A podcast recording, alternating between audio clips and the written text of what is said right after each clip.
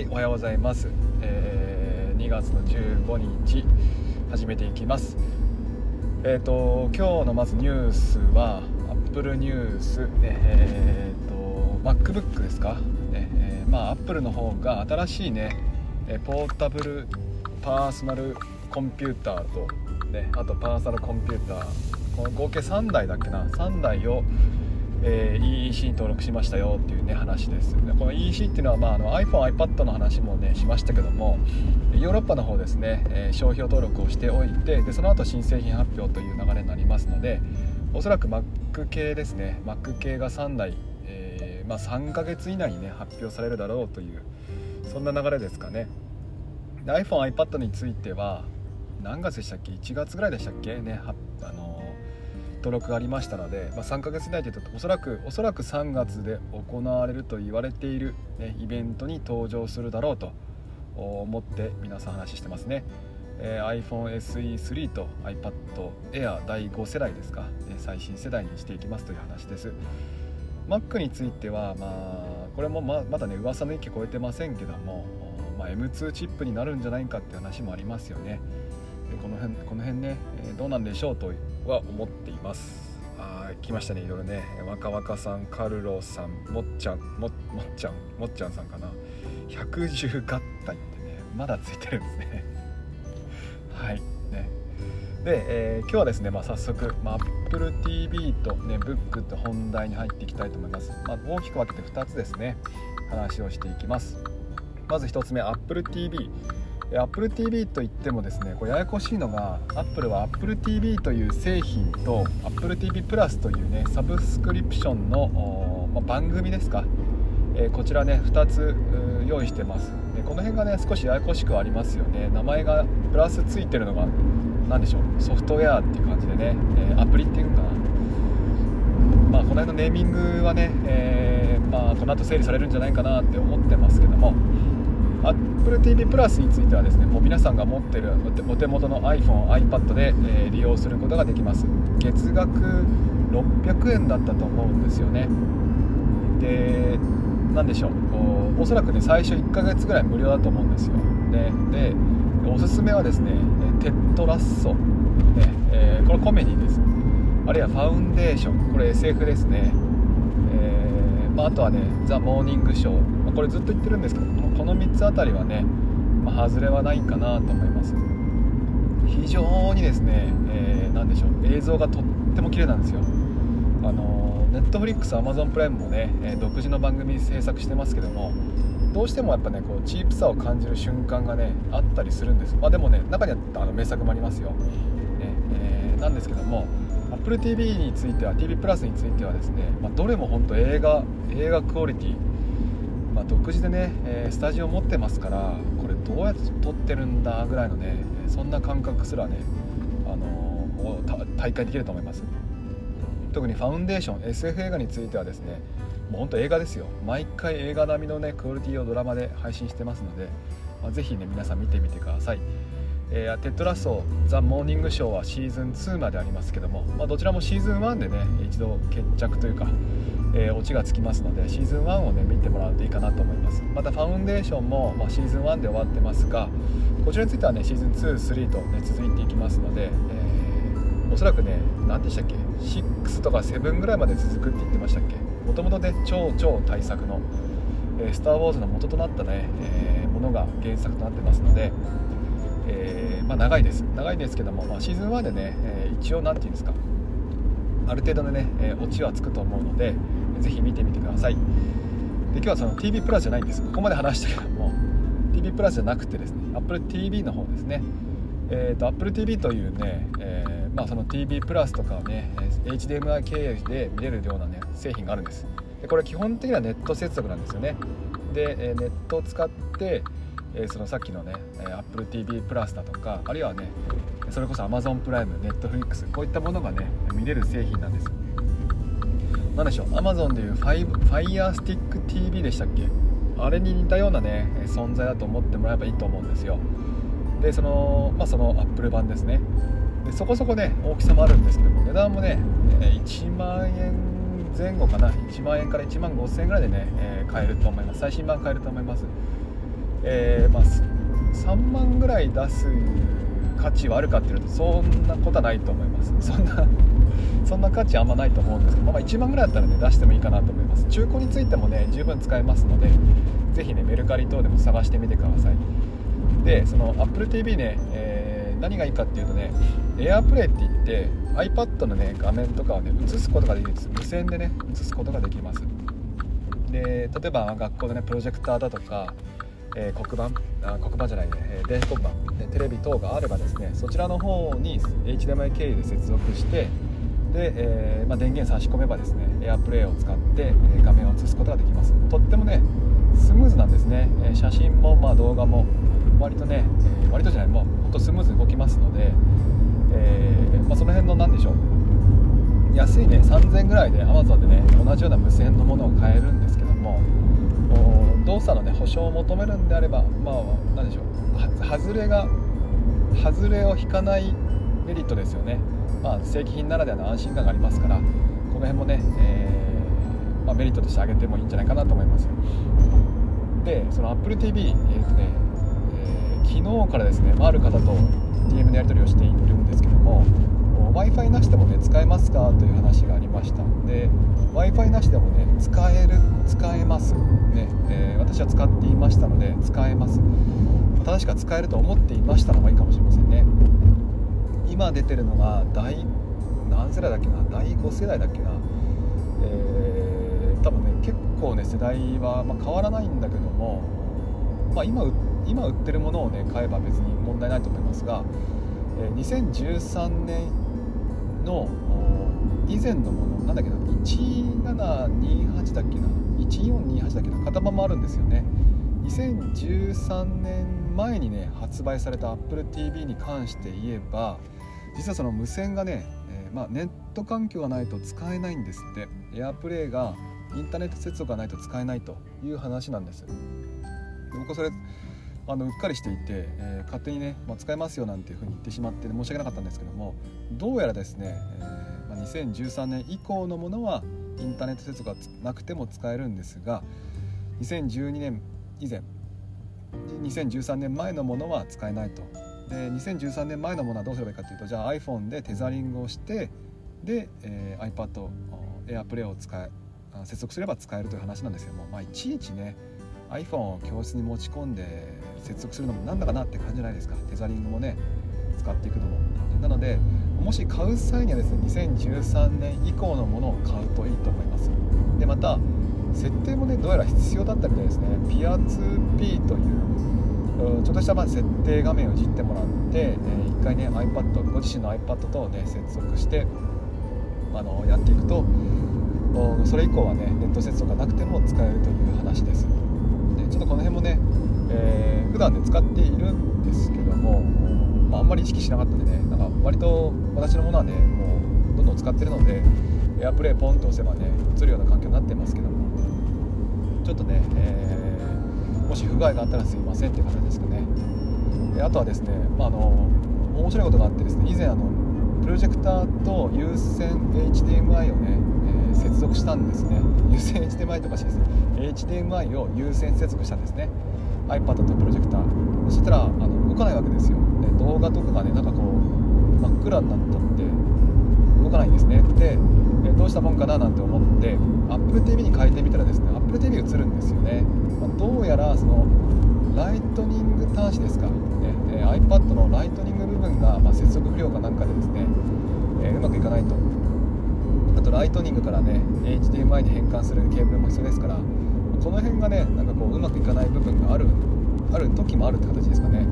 だからこう有線でうまくいかないのが無線でうまくいったっていうのがねなんかこう初めてだったんで普通ね有線の方がうまくいくじゃないですか。で無線の方で、まあ、うまくいったのでね、まあ、なかなかこれがさすがアップルだなというふうには感じました。で AppleTV ですね。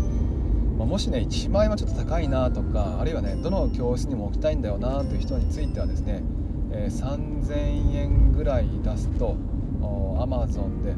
名前忘れた。なんだっけな。名前忘れましたね。あの後で後で開けときます。いやこれちょっと自信ないな。忘れそうだな。であのあるんですよ。あの Amazon 使って iPad 無線とかで接続あの検索しまえば、ね、そちらをね使ってもいいと思います、えーと、無線ですがネット環境もいらないですしそして動画もね、まあ、多少の格付きもたつきはありますけども、まあ、ちゃんと動きと動くというものです、ね、3000円であればね結構手出しやすいですよね、えーまあ、あとはいちいちねあの無線有線接続しない、まあ、する必要ないので無線だとねいいといいところっていうのは、まあ、iPad 持ち歩きながら授業ができるんですよね。で例えばあの誰々君のねノートとか、あ、プリントをねパシャッと取ってそれをそのままねえプロジェクターの方に移すことができるって結構こうなんつうの新しい体験だと思うんですよ。結構子供もね喜びます。喜びますっていうかまあおおとかね言ってくれますよ。まあ、あの次世代の授業って感じがしますから、まあ、ぜひね体感してみてください。iPad 持って、えー、無線接続してプロジェクターとか、ねえー、テレビ画面の方に映すと。まあ1万円の AppleTV ね、まあ、買ってもらうのがいいんかなと思うんですが第3世代以降であればですね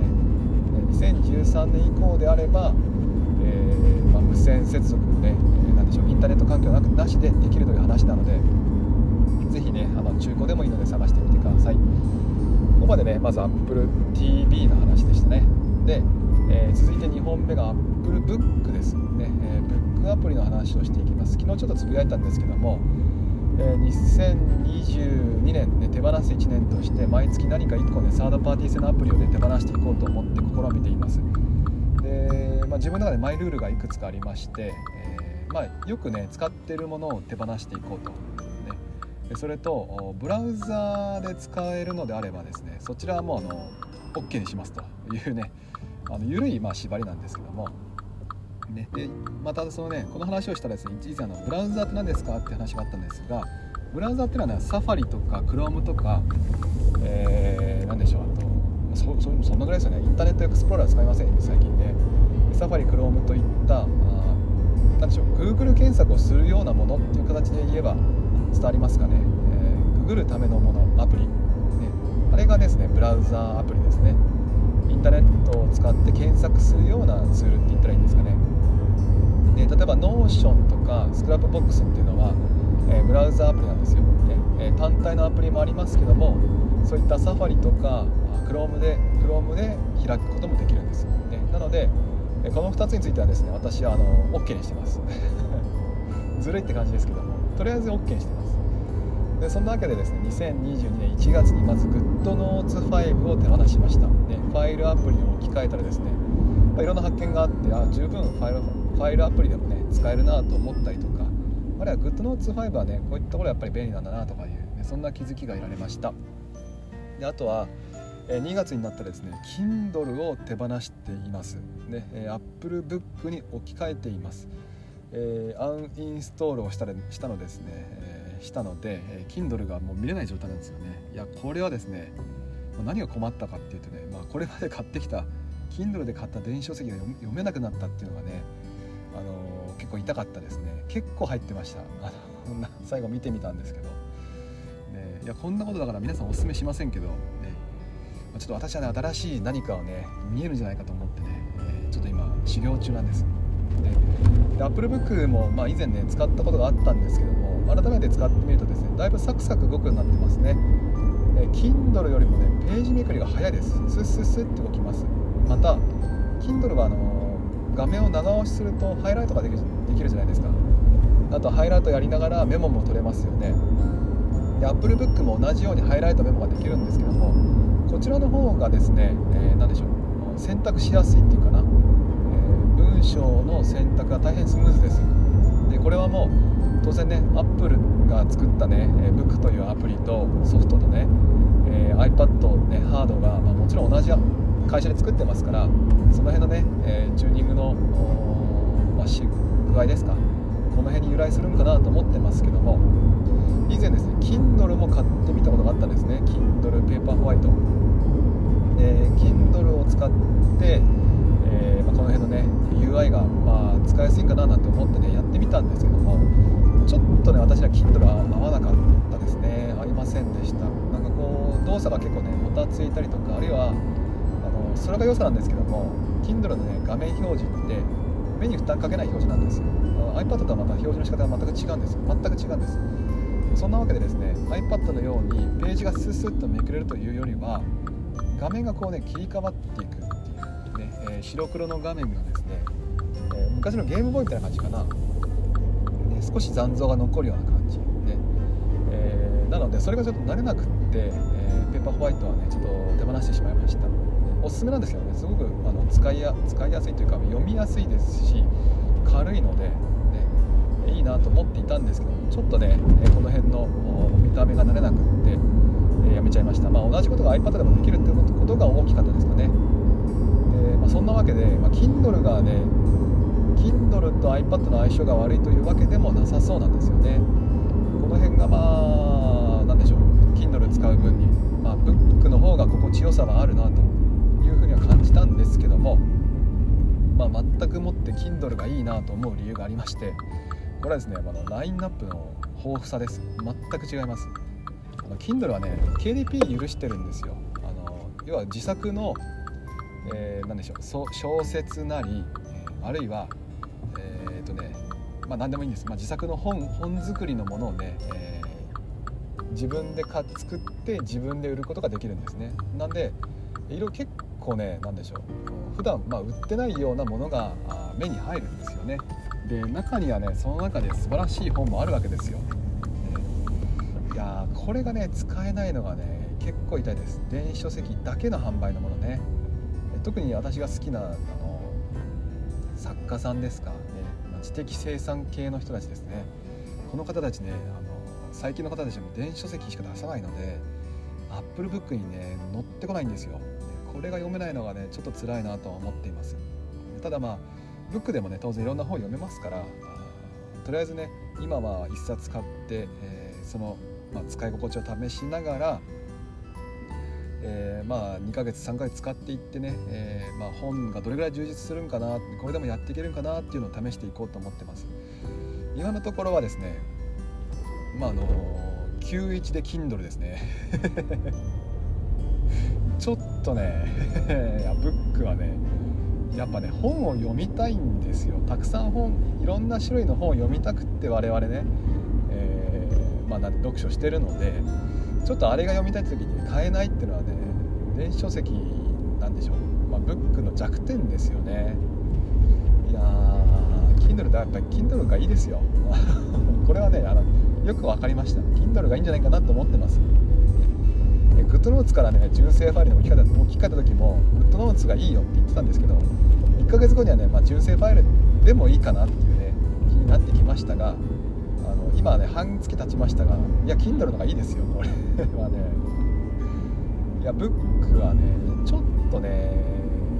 うんまあその本の種類ってだけでねちょっと勝てない気がします。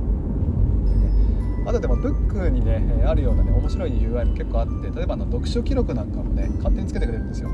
MO さん1日にねあのどれぐらい本読んでますよとか今日の目標達成しましたねとかそんな風にねあのなんでしょう。読書の習慣づくりをやってくれるものもあるので是非ねあのそちらもね体感してみてはそちらは体感してみてもいいかもしれませんね。ただまああのそれだけです。それだけです。ちょっとね Kindle ですね。